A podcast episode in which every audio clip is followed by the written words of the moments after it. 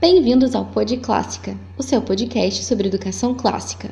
Meu nome é Bárbara Lores e hoje conversaremos com a Mariana Braga sobre a paideia, a educação grega.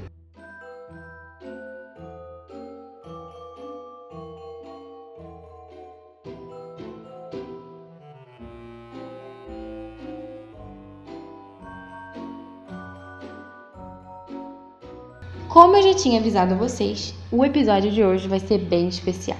A gente vai ter aqui no Pod Clássica a nossa primeira entrevista. E estamos começando em grande estilo. Vamos conversar hoje com a Mariana Braga, que é professora de filosofia, formada pela Universidade Católica de Petrópolis e minha amiga, sobre a paideia, a educação grega, principalmente na perspectiva de Platão. Então vamos começar. Primeiro eu vou deixar a Mari se apresentar. Então, acho que em primeiro lugar agradeço muito o convite para vir falar sobre esse tema. Né, vou me apresentar, eu me chamo Mariana Braga. Eu sou formada em filosofia desde 2017, né? Eu terminei em 2016, me formei em janeiro de 2017. É, eu tenho um filho de 4 anos e estou esperando o próximo que chega a qualquer momento.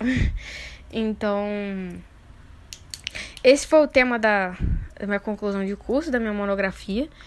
É, eu tive a sorte de um ótimo orientador que é muito especialista dessa área aí, da República de Platão, que despertou em mim esse gosto tanto por Platão quanto por esse assunto da paideia.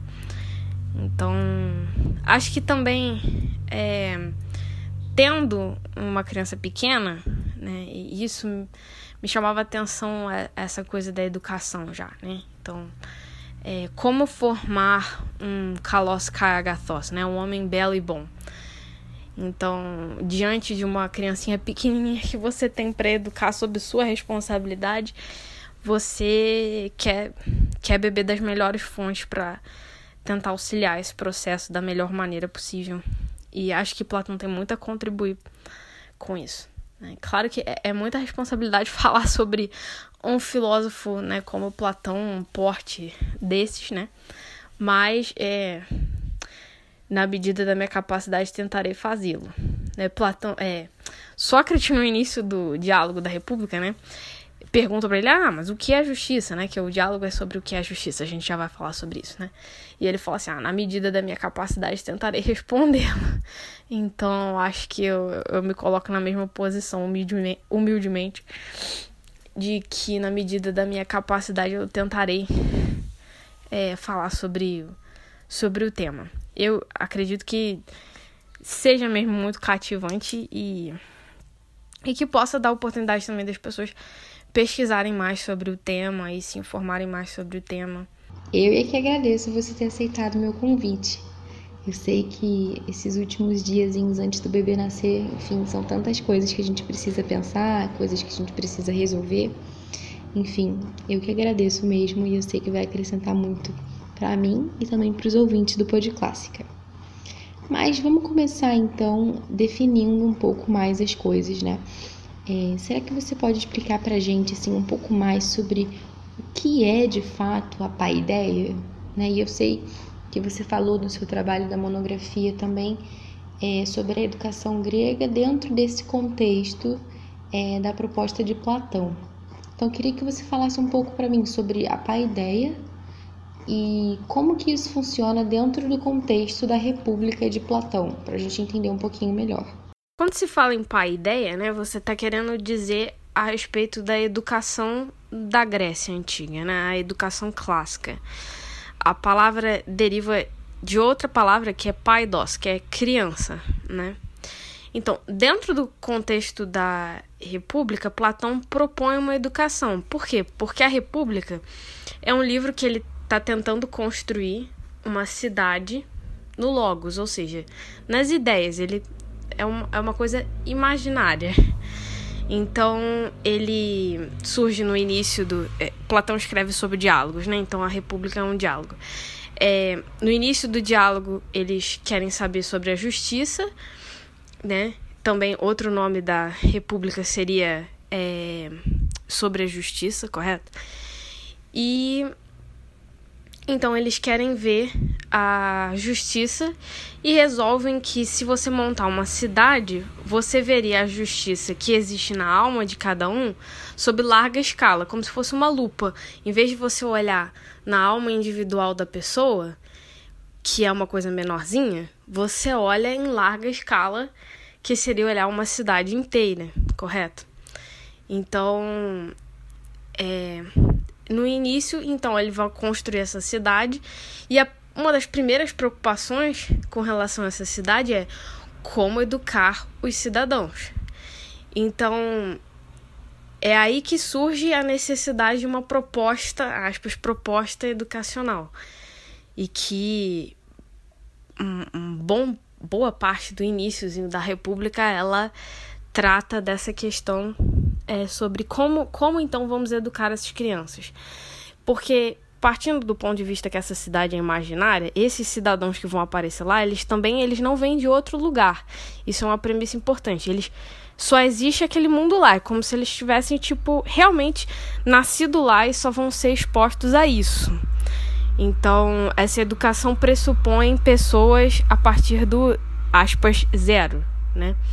Então, é, ele inicia toda uma, uma série de sugestões sobre como devem ser educadas as crianças, compreendendo que essas crianças vão crescer e serão os cidadãos que formam essa cidade.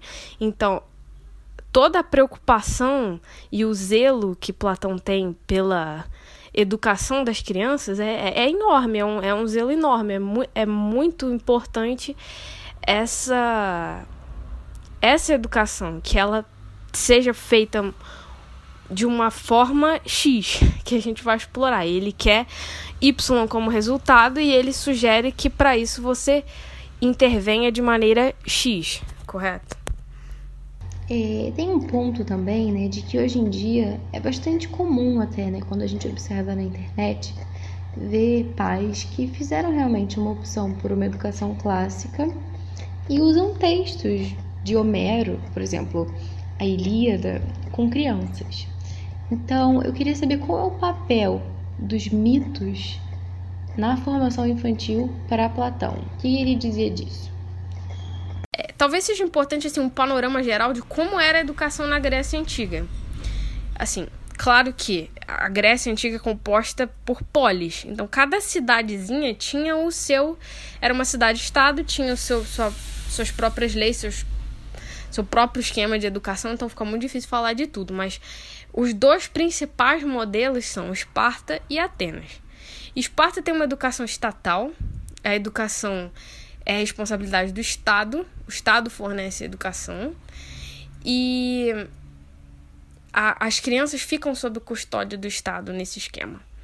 E ela tem por objetivo básico formar guerreiros, formar exército, correto? Já Atenas, Atenas é quase que o oposto disso. Atenas tem uma educação livre, que é responsabilidade de cada um. O Estado não fornece isso. E assim, em termos militares, Atenas também é organizada de forma diferente, né? Isso ali no, no, no período áureo, claro que isso teve variações, mas Atenas, por exemplo, fornecia uma espécie de serviço militar, assim, coisa de o adolescente passava lá um ano e quando eles entrassem em guerra convocava, não tinha um exército formadinho. Então, até porque a Atenas tinha mais uma parte é, de marinha, né? Então eles aprendiam a fazer guerra marítima, basicamente.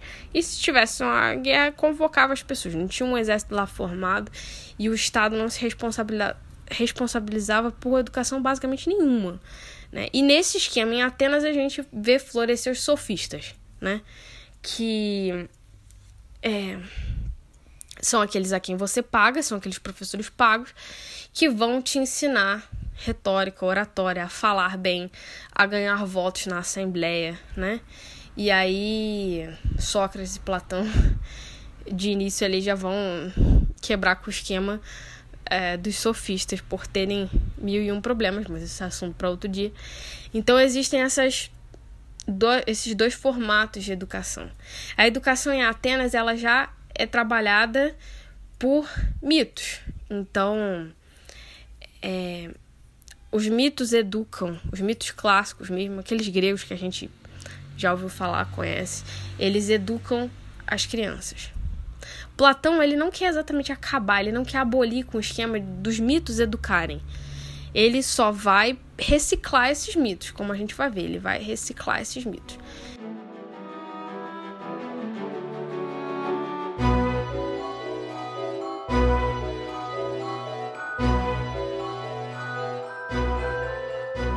É, Platão com certeza ele quer manter o esquema dos mitos também na sua proposta de paideia, ok? Então, o papel dos mitos na formação das crianças em, em Platão é crucial, né? E para falar disso, na verdade, antes eu vou explicar que a educação platônica, né, a proposta de paideia de Platão que está na República, é, ela consiste do seguinte: de uma educação formada por duas colunas. São as duas colunas que formam a educação platônica. Então, uma primeira coluna que seria a gimnástica. Gimnástica é como da palavra que dá origem à ginástica mesmo, porque tem a ver com esse âmbito, que é o que é trabalhar o físico, né? Então é aquele ditado, né? Mens sana in corpore sano, né? Mente sã corpo são. É, é por aí. Você trabalha o corpo, você molda o corpo, você educa o corpo. Então, pela educação física, e a gente vê de fato os gregos tinham uma valorização extrema por isso, isso é mantido, né? E uma outra uma coisa que é muito curiosa é que assim, ele propõe que até a alimentação seja muito bem cuidada. E pensa bem, isso de fato educa, né? Uma pessoa intemperante à mesa é uma, às vezes uma pessoa intemperante na vida, né? Então, é, saber ser comedido à mesa te leva a uma comedição também na vida, a virtude da temperança. Então, temperança nesse sentido assim, você tempera, você dá o sal de acordo. Você não quer uma coisa insossa, você também não quer uma coisa salgada. Você quer a justa medida, você quer o tempero certo. Então, é importante e ele trata umas coisas assim que são curiosíssimas, tipo, é, ah, o como que deve ser a alimentação? A alimentação deve ser com azeite, com olivas, com azeitona. Por quê? Porque isso é o que tem ali na região, correto? Se, por quê? Se você prova, a premissa é o seguinte: se você prova uma iguaria lá de longe que você não tem acesso sempre, isso vai te provocar um desejo que tira a sua concentração, certo? Que sabe, só vai atrapalhar. Então, é melhor que você esteja habituado a comer saudável e coisas da sua região. Né? Então, é aquele negócio: você prova um restaurante bom, você nunca mais esquece. E aí, você sempre vai comer e vai achar assim: ah. Aí você volta para casa, come seu arroz, seu feijão, seu bife e fala assim: ah, isso aqui não isso aqui não é igual aquele restaurante lá. Então, é, é essa a premissa. Para você não ficar desejando uma coisa que não dá para ter sempre, é preferível que você se alimente com as coisas que você mais provavelmente vai ter sempre, correto? Isso não, isso não te dispersa, isso mantém sua concentração naquilo que você deve estar tá fazendo, né? E isso é muito, muito interessante, muito inteligente, porque hoje em dia a gente vê um, um, um consumo uma intemperança e, e, assim, é um, é um tal de gente que engorda, depois precisa fazer um regime louco, né? Então, é, você vê como isso. E, e aquela noção também que os gregos tinham de uma vaga noção de medicina também diz muito respeito a isso, a sua alimentação. Então, você vê, isso, isso é, é uma sacação muito grande, porque hoje em dia a gente sabe que a alimentação é muitas das vezes a chave da saúde. Então, você vê como eles, sem nenhum exame de sangue, sem nada, tinham noção disso. Então, isso é muito legal de você ver, né? Então, essa é uma coluna, a coluna da gimnástica. E existe uma outra coluna, a coluna da música, que poderia se traduzir como música, né? Então, o que que diz respeito a essa parte? Essa parte que a gente hoje em dia mais comumente chamaria de educação, é o que a gente mais de cara olha e fala assim: ah, isso aqui é educação. Que diz respeito é, aos ritmos, à música, sim, mas essencialmente aos mitos, a essa parte literária, a parte das letras. Então, é dentro dessa coluna que Platão vai propor a educação pelos mitos, tal como os gregos e os atenienses ali já, já estavam fazendo, né? Só que ele vai fazer uma grande reforma em cima desses mitos, que é o seguinte: é, pode qualquer mito? Será que pode qualquer mito? É a pergunta dele sim. Será que eu mostrar que Aquiles arrancou os cabelos, se jogou no chão, rolou quando o Patroclo morreu, um escândalo, um escarcel. Você fala assim: meu Deus, esse é o herói que eu tô pondo como modelo para as criancinhas. Eu vou deixar essa cena que o herói tá completamente, sabe, completamente fora da casinha. É, hum, talvez não. Eu vou deixar uma cena em que Zeus, tomado de ira, vai e faz uma coisa super, sabe? Queima todo mundo, joga um raio. Aí você fala assim: será que isso é digno de um deus? Será que é digno de um herói como Aquiles é, se, se descabelar? Será que é isso que eu quero mostrar para as crianças? E Platão vai dizer que não, não é isso. Então essas partes ficam cortadas, né? essas partes elas não convêm, elas não educam. Elas até fazem uma ótima historinha lá nos mitos, mas na hora de educar, você não quer que as crianças tenham nem a ideia de se descabelar, nem a ideia de ser tomado de ira. Então, como elas estão ali purinhas, cruz, é importante que elas sequer conheçam essas coisas erradas. E essa talvez seja a genialidade da coisa, você não ter contato com essas coisas erradas elas não vão estar no seu imaginário. Então, quando eu quero os mitos, eu quero os mitos? Sim, eu quero os mitos. Eu vou educar pelos mitos, tal como todo mundo faz. E aí ele fala que as amas e as mães devem contar os mitos desde as crianças nas mais, na mais tenra idade, né? Então, será pelos mitos, mas é um mito reciclado. Quando que pode um mito? O que que pode no mito? Bom, que pode é um homem bom, seja o herói, seja o deus, fazendo coisas boas, né? Ou seja, agindo um homem bom, agindo como bom. É um homem bom agindo como tal. Você, você arranca fora aquelas partes que não, sabe, sinceramente, não estão somando nada, não estão ensinando nada de bom. Então essas partes elas estão fora, né? Então essa é a grande revolução de Platão na educação, ele reformular os mitos. E é interessante que assim, Platão, um pagão, tem noção, né, de que Bom, tipos de comportamentos que aparecem aqui narrados dos deuses não condizem com deuses, né? E essa sacação dele é muito boa, é muito sagaz, como que só intelectualmente ele percebe assim, ah, bom, isso aqui, isso aqui não tá cheirando muito bom, isso aqui não tá legal, né? Então, é, nesse sentido, assim, realmente é, os mitos vão educar. E hoje em dia também eu acredito que de fato se manter boas histórias nesse sentido, não só os mitos, mas os clássicos, né? Mas para crianças na mais tenra idade, você não, não, não quer expor essas crianças a, a elementos errados. Em síntese, você não quer dar a má ideia, compreende? Para que eu vou dar a má ideia? Não, eu vou dar a boa ideia. Eu vou dar a ideia da vez que o herói está se comportando muito bem, né? Então, por exemplo, Ulisses quando volta, né, depois de toda a viagem, ele, ele volta para sua terra natal e ele vê que tem várias pessoas é, é, cortejando a sua esposa, né? E ela que permaneceu firme, negou todo mundo e ele vê que a esposa tá lá firme, né? E ela, ela tecia um, um não sei, um tapete, uma coisa tipo assim. E dizia que quando acabava ela ficar, ela escolheria um deles e ela ia lá tecia durante o dia e de noite ela desfazia tudo e ela não perdeu a esperança do marido voltar. E aí quando ela vê, quando quando Ulisses está numa espécie de taberna e tá vendo os companheiros ali beberem, um monte de gente se comportando mal, os escravos, enfim, que ele tem vontade de sacar a espada e tomar providência ali naquela mesma hora, ele bate no peito e, e fala assim: "Não, aguenta coração" sabe? Porque você já viu coisa pior e você ele, ele tem que esperar um momento certo de agir. Então, isso aí, isso aí é ótimo. Isso aí mostra para criança que as coisas têm a hora, que a coisa tem que ser planejada, que você tem que ter esse autocontrole. Isso é o que você quer ensinar para criança. O que você não quer ensinar para criança são esses outros trechos. né? Ah, Zeus tomado de luxúria, não chegou nem aos aposentos e tomou era ali mesmo, sabe? Isso você não quer mostrar para criança, compreende? Obviamente, né? Então, esses vários trechos de heróis e deuses não se comportando devidamente, você faz o quê? Você risca fora.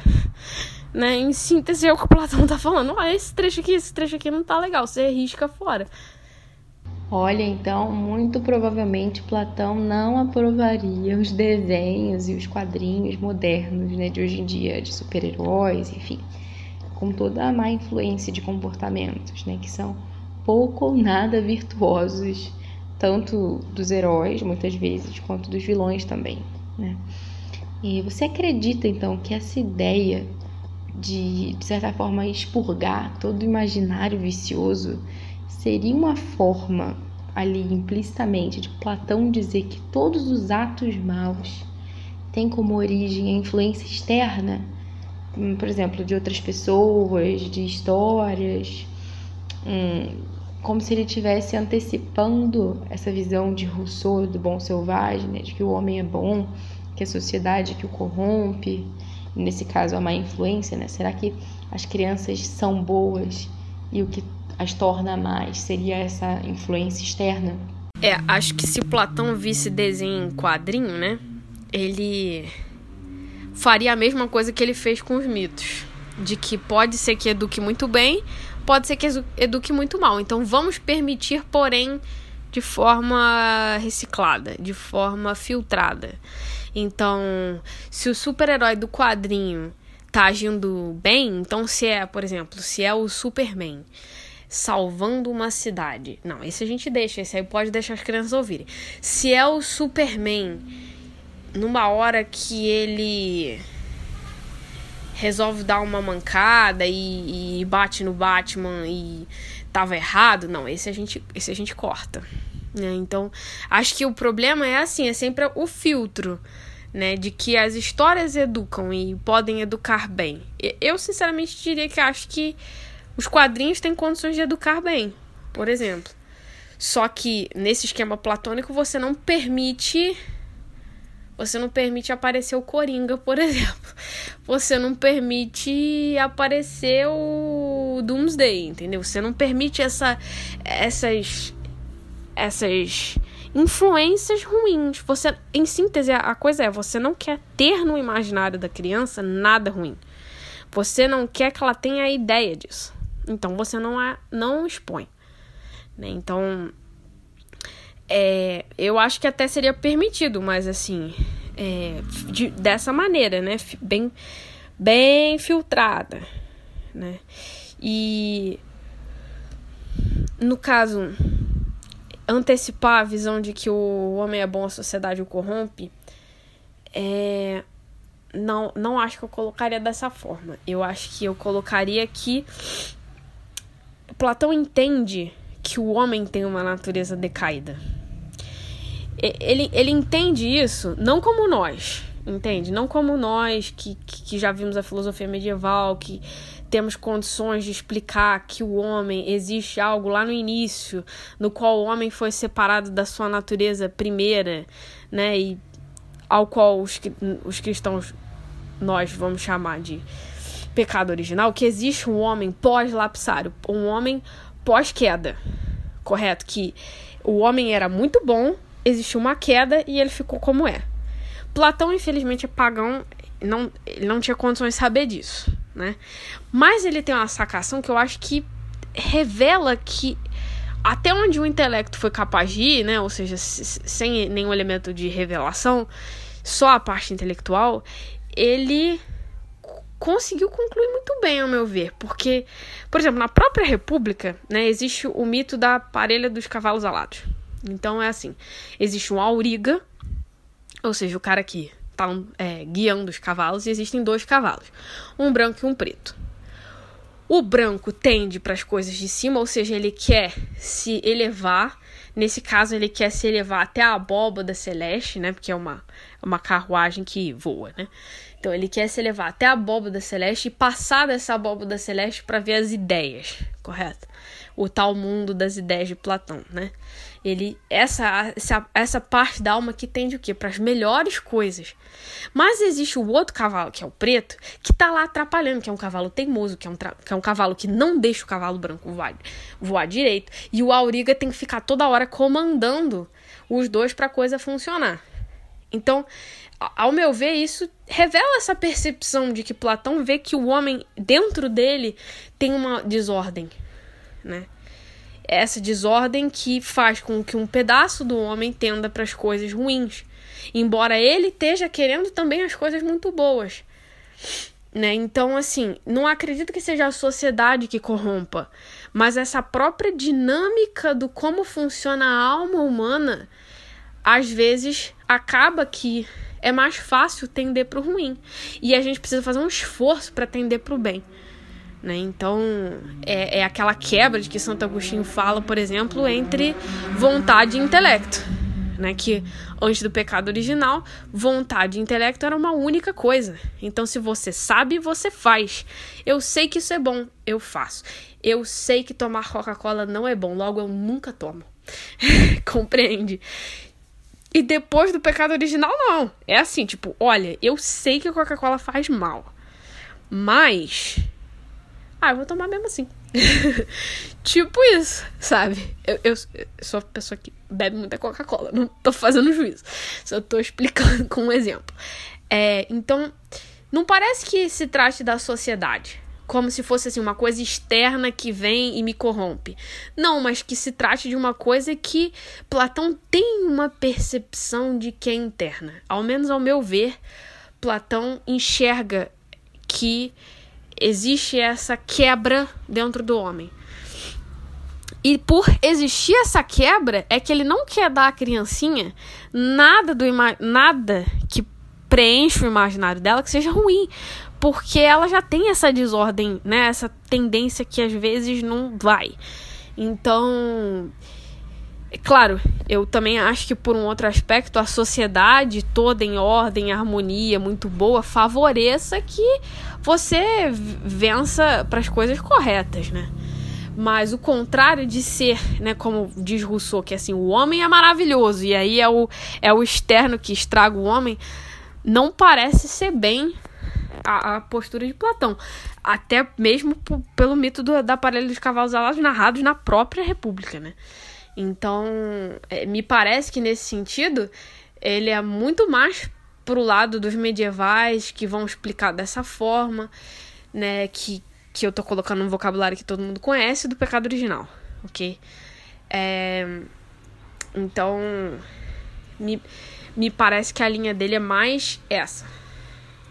Claro que nessa eu tô emitindo um juízo meu, correto? Mas de, de verdade eu eu fico com essa de que não, ele não acha que se trate de. A questão não é exatamente a sociedade, a questão é o homem ter essa tendência, então é melhor você não dar nem a ideia.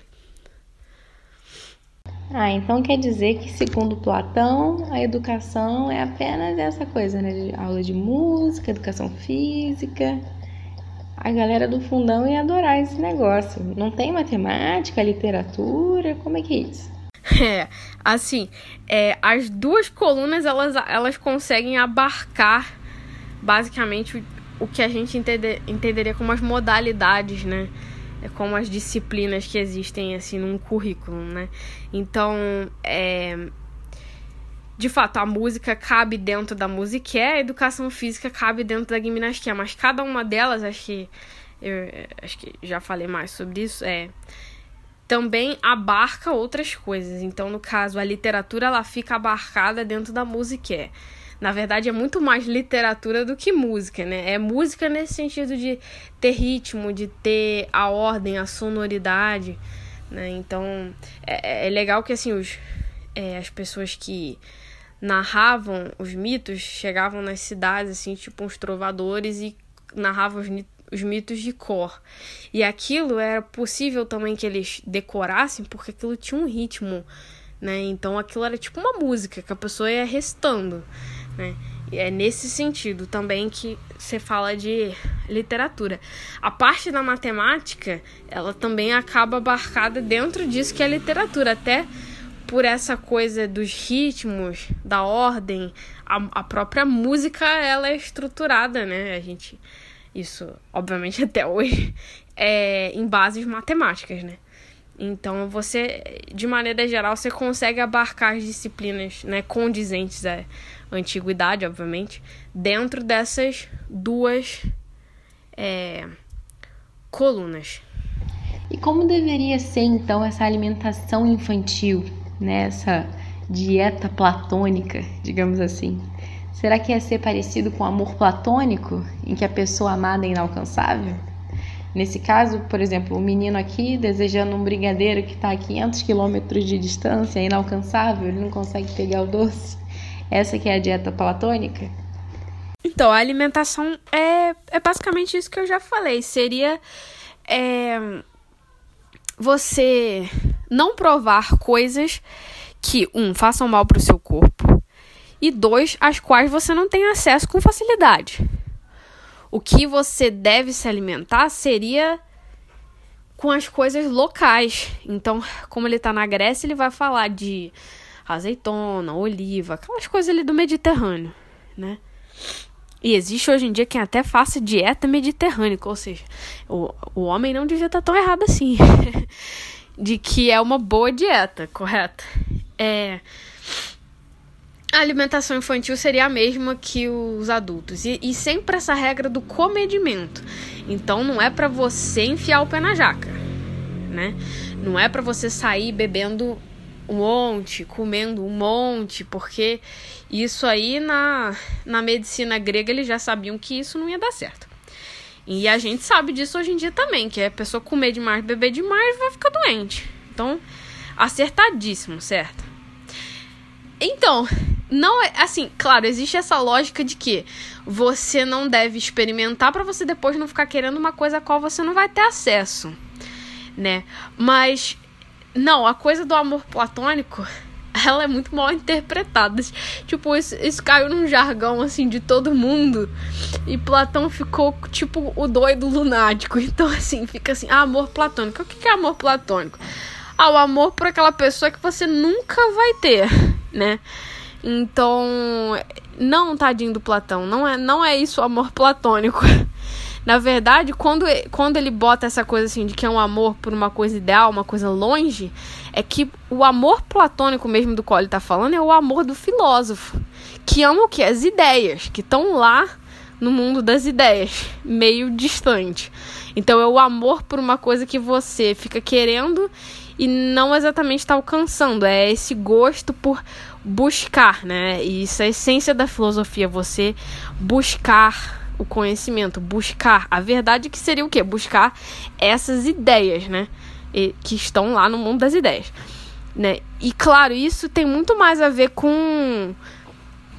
Os gregos falam de vários tipos de amor, né? Eles não têm uma única palavra para amor. Mas no caso, essa coisa do amor platônico seria um eros, esse amor de desejo, correto? O mesmo é, amor de apetite sexual é o apetite, aquele apetite forte, de que vai atrás. Né? E é esse o amor que ele quer que o filósofo tenha pelo conhecimento, pelas ideias. Né? Então, quando se. Às vezes a pessoa fala assim, amor platônico, imaginando. É, é mais esse tipo de coisa de uma pessoa que você quer e nunca vai ter.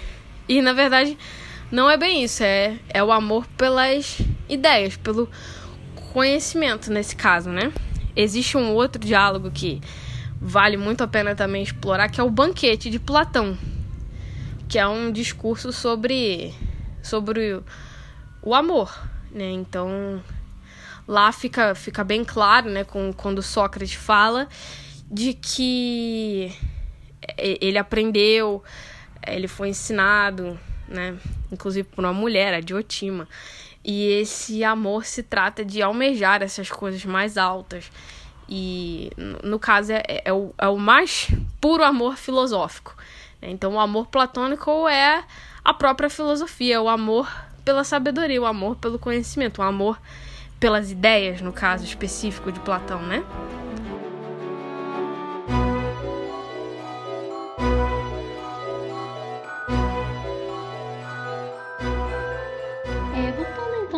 Âmbito da República, todos os cidadãos receberiam essa mesma formação? Seria algo uniforme para todo mundo? Ah, eu acho que essa é a pergunta que não quer calar, viu? É, essa é a pergunta que dá, que dá, que dá ruim. Essa é a pergunta da treta. Porque, é, em síntese, há quem defenda os dois lados. Um de que a educação é para todo mundo e outra de que a educação é só para os guardiões e guardiões filósofos, né? É, existe quem consegue defender essas duas coisas porque, né, infelizmente, ninguém entrevistou Platão. Então, só restou o texto. E aí você tem que se virar com o texto. Isso sem falar que Platão dizia que o texto não abarca muita coisa que mais vale, vale a oralidade. Então, putz, aí se você pensar nisso, você fala assim, nossa, aí deu ruim. Porque como é que eu vou resolver essa pendenga? Que as coisas mais sobre as coisas mais importantes não se escreve. Bom, aí, sabe, não não resolveu. Mas dentro do que a gente tem do texto da República, você tem acadêmicos que defendem cada uma dessas posturas. Eu vou ser muito sincera que eu me coloco na postura de que a educação é para todo mundo. Porque dentro desse esquema de você ter FICES mais ideia igual a Dynamis, você. Ah, você precisa, aspas, testar todo mundo e dar isso para todo mundo. Né? É, meninos e meninas também né? Então, é, eu acredito mais numa visão de que seja para todo mundo e de fato há inúmeras passagens que vão defender isso, né? Mas também há quem consiga rebater e dizer que não. Mas eu acho muito difícil você defender que não, porque aí você fica em várias aporias também. Por isso que, de fato, assim, você tem, tem que fazer aquele estudo de pegar vários trechinhos e, e mostrando, né? Mas a princípio, assim, a minha resposta é de que, a minha resposta é de que, sim, a educação é para todos. Não, não tem esse. Eu não sei por que as pessoas gostam de ficar. é, eu vou, vou fazer uma defesa de Platão. Eu não sei por que as pessoas gostam de ficar botando Platão como elitista. Ah, só porque ele veio de uma família rica e, sabe, tinha dinheiro, aí, aí ele era elitista. Não, não, assim, a mim não soa isso, porque todas as três classes são muito necessárias e muito boas e muito bem-vindas. Todas elas são necessárias. Você não pode ficar só com o guardião filósofo. Então, assim, é, às vezes as pessoas elas botam as próprias impressões delas, delas no filósofo, né? E aí você precisa ver, bom, será que quem é elitista? A pessoa que está dizendo que Platão é elitista ou Platão mesmo? Né? Me parece que não. Me parece que Platão propõe a educação para todo mundo e não, não tenha nada disso. Né? Nada de nenhum elitismo. E como que haveria, então, né, essa diferenciação é, a respeito de quem faria o quê, né, das funções dentro da República?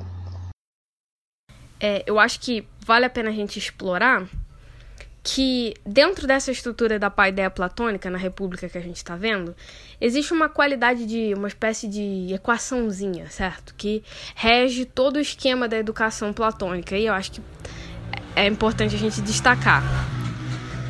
É, então, existe o que? Existe aptidões naturais da pessoa. Então, assim, talvez hoje em dia a gente chamasse de ah, o talento da pessoa, ah, tal pessoa tem tal talento. Ou seja, ela tem uma aptidão natural para aquilo ali. Correto? Talvez uma das melhores traduções para e Platão chama isso de físis. E uma das melhores traduções que eu vejo para essa tal físis seria a natureza. É que natureza é um vocábulo bem, bem filosofia medieval, mas seria isso, a disposição interna de cada um que tende a alguma coisa, que tende a uma dada habilidade, uma aptidão. Hoje em dia as pessoas falam desses tipos de inteligência, enfim, talvez se enquadrasse um pouco nisso, que cada um tem uma aptidão, cada um tem uma coisa para qual ele vai funcionar, aspas, melhor. E aí o que, que acontece? Qual o papel do educador? O educador vai observar qual a natureza dessa criança, ou seja, quais são as disposições dessa criança, para qual coisa essa criança faz é, ela se dá melhor fazendo, compreende? O que, que, que essa criança faz de melhorzinho, compreende? Então, é, dado essa observação, que é a chave do processo da educação, você dá tal educação. Então, diante da demonstração de tal habilidade, eu dou esta educação aqui, eu dou esse temperinho, eu dou esse. Isso aqui, compreende? Então, por mais que possa existir uma coisa mais básica, mais que todo mundo tenha, existem coisas específicas de acordo com aquela aptidão. Então, isso é a paideia, essa é a educação. Essa é educação que recebe observada a FICES. Então, a FICES, que é essa aptidão da criança, mais a paideia, que é a educação que ela recebe, gera uma capacidade. Ou seja, é uma habilidade que essa pessoa tem, um esquema que ela vai poder exercer e um papel que ela vai ter na cidade, correto?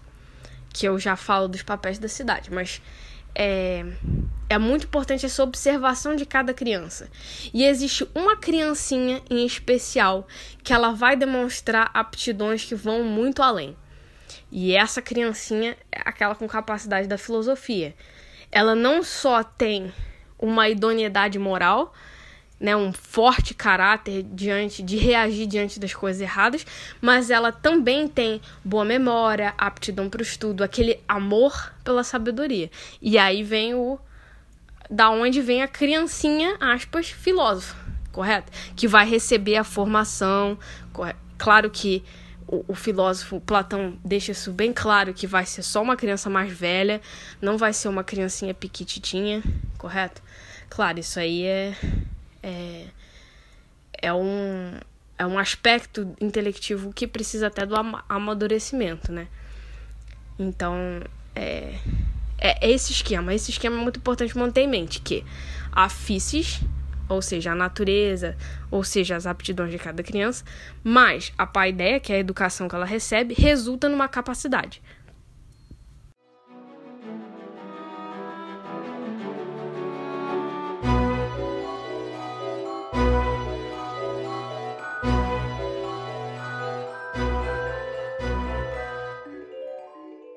E explorando um pouquinho esse esquema da dos tipos de cidadãos, bem rapidinho, é, como eu comecei dizendo, a, a, o livro da República, né, o diálogo, tem por objetivo ver a justiça florescer.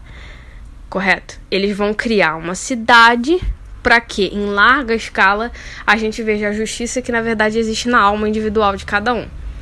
Então, claro que nesse esquema aí também vão aparecer as outras três virtudes cardeais, mas assim, isso é outro assunto.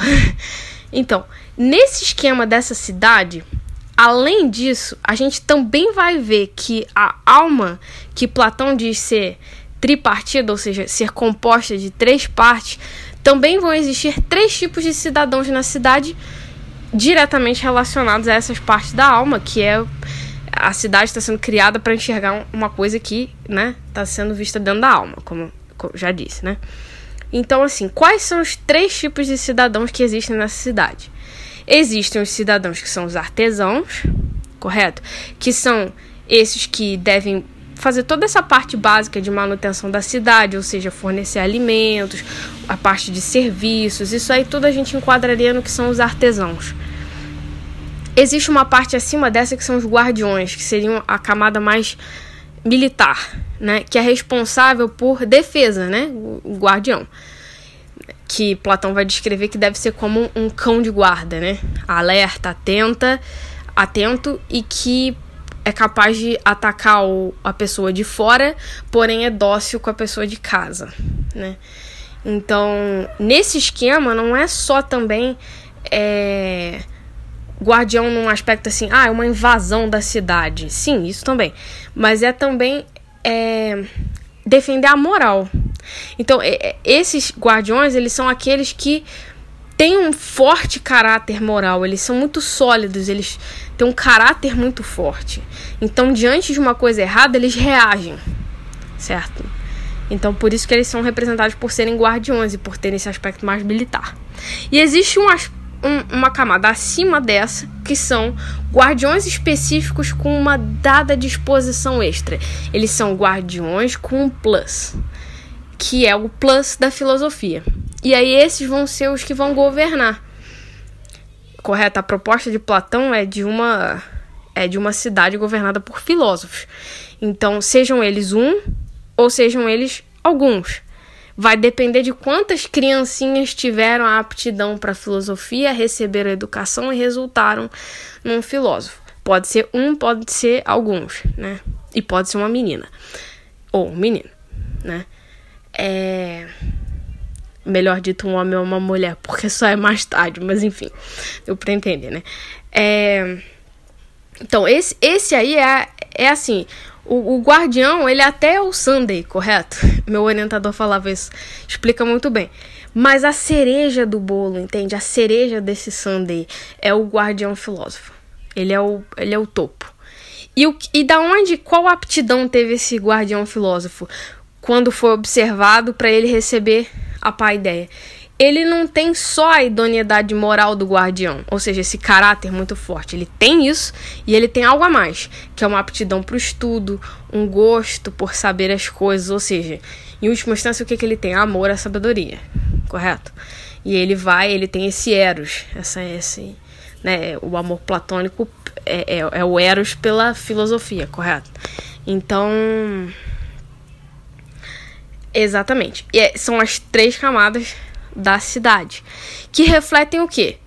A alma tripartida, a alma humana que é composta também por essas mesmíssimas três partes. Existe uma parte de nós que corresponde a esses artesãos, que são a nossa alma sensitiva, é a qual é essa alma mais, aspas, animal, que é aquela que se reproduz, aquela que se alimenta, correto? Essa, essa parte mais básica do ser humano né? Existe uma alma irascível, que é a nossa capacidade de se irar, né? De se irar com o quê? Com a coisa errada. Então, diante de uma coisa errada, você você age com a ira. Então é por isso que é uma essa camada dos guardiões é uma parte mais como se fosse militar da alma, que ela zela pelo pelo pelo seu interior, correto? Ela tá pronta para reagir. E existe uma parte que corresponde a essa parte do guardião filósofo, que é nosso que é, que é o nosso intelecto. Correto? Que deve governar o que todos os outros dois. Então, a, a alma intelectiva, com auxílio dessa alma irascível, né, que é essa que se irrita com as coisas erradas, deve governar a parte sensitiva. E é o mesmo esquema da cidade de quem governa quem, quem está acima de quem.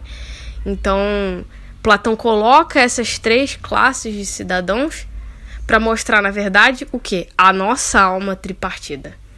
Então, isso só para entender quais são as possibilidades de é, capacidade dessas crianças terem. É, ela vai resultar em um desses, uma dessas três classes de cidadãos, correto? E de acordo, de acordo com o quê? Com a aptidão que ela mostrar, ela vai receber a formação para ser uma dessas três classes, correto? Para encerrar então essa nossa conversa de hoje, é, no primeiro episódio do Pod Clássica, eu dizia que é difícil encontrar uma definição de educação clássica e que os próprios clássicos discordavam quando o assunto era educação. Será que você poderia comentar resumidamente algumas diferenças entre as ideias de Platão e de Aristóteles nesse aspecto? É, em síntese, eu acho que Aristóteles tem muitas coisas a discordar da, da República de Platão. Em síntese, ele até vai ironizar isso um pouco de que, ah, isso é lunático, não dá para aplicar isso aí, essa cidade, sabe? Tipo, é. Então, é, é, é meio difícil, né? Mas eu acho que o cerne, que é a, que é formar um homem pleno, né? Formar um homem de caráter sólido, né? É, nesses dois aspectos, eu diria que, que Platão e Aristóteles se mantêm muito semelhantes. Então, Platão fala, né, que a, o objetivo da paideia é formar um kalos kai agathos, né? Que é um homem belo e bom. O que, que é um homem belo e bom? É, é Aquiles, entende? É um cara belo e bom. Né? Então, é é um cidadão, um homem um, muito viril, muito educado, muito formado nas virtudes. E Aristóteles também vai falar praticamente a mesma coisa, né? É, que é o Spudaios Aner também, que é o, é o homem de caráter sólido. Então, é, acho que o objetivo final de formar esse homem de caráter sólido, os dois mantêm de, de, de certa forma bastante semelhante. É que Aristóteles tem outras propostas, assim, né? E, e também não, não é muito a coisa de falar sobre as criancinhas, sabe? Mas acho que como objetivo final, eu, eu ousaria dizer que os dois são mais semelhantes do que dissoantes. Certo. E se você pudesse dizer aos pais de hoje, né, do século XXI, qual é a relevância que a paideia tem hoje? Qual é a importância da gente conhecer? O que isso pode acrescentar na vida dos pais de hoje em dia? Acho que com toda certeza, é, eu acho que os pais hoje em dia podem aprender com a paideia platônica. Em vários e vários sentidos, assim, acho que mais ou menos dá para concluir do que a gente já falou. É, o aspecto da alimentação acho que super vale a pena, entende? Porque hoje em dia as crianças elas são comem muito, comem errado. Então também é função dos pais é, ensinar a comer bem, a saber escolher os alimentos, entende? É, toda essa questão da educação física que a gente sabe que hoje em dia você praticar uma atividade física, você tá em dia com o corpo é primordial para sua saúde, junto com a alimentação, é o que faz saúde, entende? E, e de fato, para a criança, isso também ajuda a crescer, ajuda a desenvolver, né? Então, faz parte dessa coordenação motora, as conexões que o cérebro faz quando a criança adquire coordenação motora, enfim. Mas também toda essa parte da literatura, eu acho que vale, vale muito é, ensinar com os mitos, correto? Eu realmente faria para uma criança pequena esse filtro de Platão, de que tem muita coisa ali nos mitos que você não quer contar para uma criança pequena. Então, eu faria assim esse, esse, esse, filtro, tal como Platão faz. Mas acho que, puxa, às vezes eu percebo assim que das pessoas mais cultas que eu, que eu já conheci, elas todas sabem narrar vários mitos, né? Porque os, até porque os mitos gregos eles têm vários arquétipos de comportamento humano, né? Então, é, isso culturalmente isso é muito rico, né? Uma pessoa que tem conhecimento disso, conhecimento de literatura, conhecimento de arte, né? Conhecimento desse período grego, fica realmente um, uma finesse na educação e acho que vale a pena é, para as crianças, correto? Então, eu super acho que dá para aproveitar. Uma das coisas também que é super básica é criar, né, para essa criança a tal brisa salutar. De tal forma que para onde ela olhe, ela respire essa brisa salutar da educação. De qual, de qual modo a gente pode fazer isso hoje em dia? Promovendo para a criança um ambiente muito ordenado, um ambiente muito limpo, e ensinando ela isso de manter o ambiente limpo, manter ordenado, manter esteticamente agradável, ou seja, quadros, obras de arte, né? E até mesmo o zelo com ela mesmo, como se apresenta, certo? Tá limpinho, tá arrumado, sabe? Então, isso, de fato, você tá num ambiente todo arrumado, todo limpo, aquilo te instiga o seu melhor. Então, por exemplo, assim, eu não gosto de quando eu vou estudar, tá com um monte de bagunça ao meu redor, que aquilo tira minha concentração. Agora, quando você estuda num ambiente todo organizado, não, aí aquela organização externa, ela te dá algo interno, né? Então, é, essa essa essa esse brilhantismo de Platão, acho que realmente são muitas as coisas que dá pra gente aplicar e que dá para aplicar com criança muito pequena. Que não tem nada tão demais. Você ensina a guardar os brinquedos direitinho, você ensinar sobre as obras de arte. E as crianças elas gostam, porque é, de fato essa coisa da harmonia e da ordem ela é intrínseca ao ser humano. Então, isso gera uma coisa, um bem-estar. Tá arrumado, tá bonito, tá harmônico, tá belo, né? Então, é, isso aí é, é essencial, né, no caso. E hoje em dia, às vezes, as coisas elas é, estão esteticamente meio doidas, né? Então, essa beleza clássica, ela eu acho que vale a pena os pais ensinarem também e a gente instigar isso e instigar esse apreço, né, nas crianças. Então é isso. O papo estava muito bom, mas temos de encerrar a nossa entrevista. Quero agradecer especialmente a Mariana por ter participado conosco.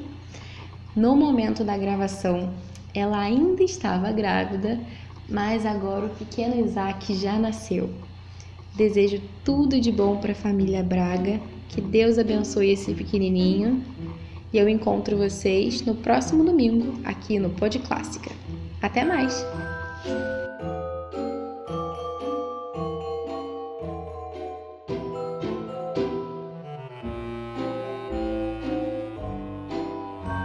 Você ouviu o Pod Clássica, primeira temporada, episódio 5. Pod Clássica é um podcast semanal sobre educação clássica. Nosso objetivo é levar conteúdo de qualidade, gratuito e em português para a sua família. Precisamos da sua ajuda para continuar esse trabalho. Saiba como você pode ajudar a manter o Pod Clássica no ar no site apoia.se barra podclássica.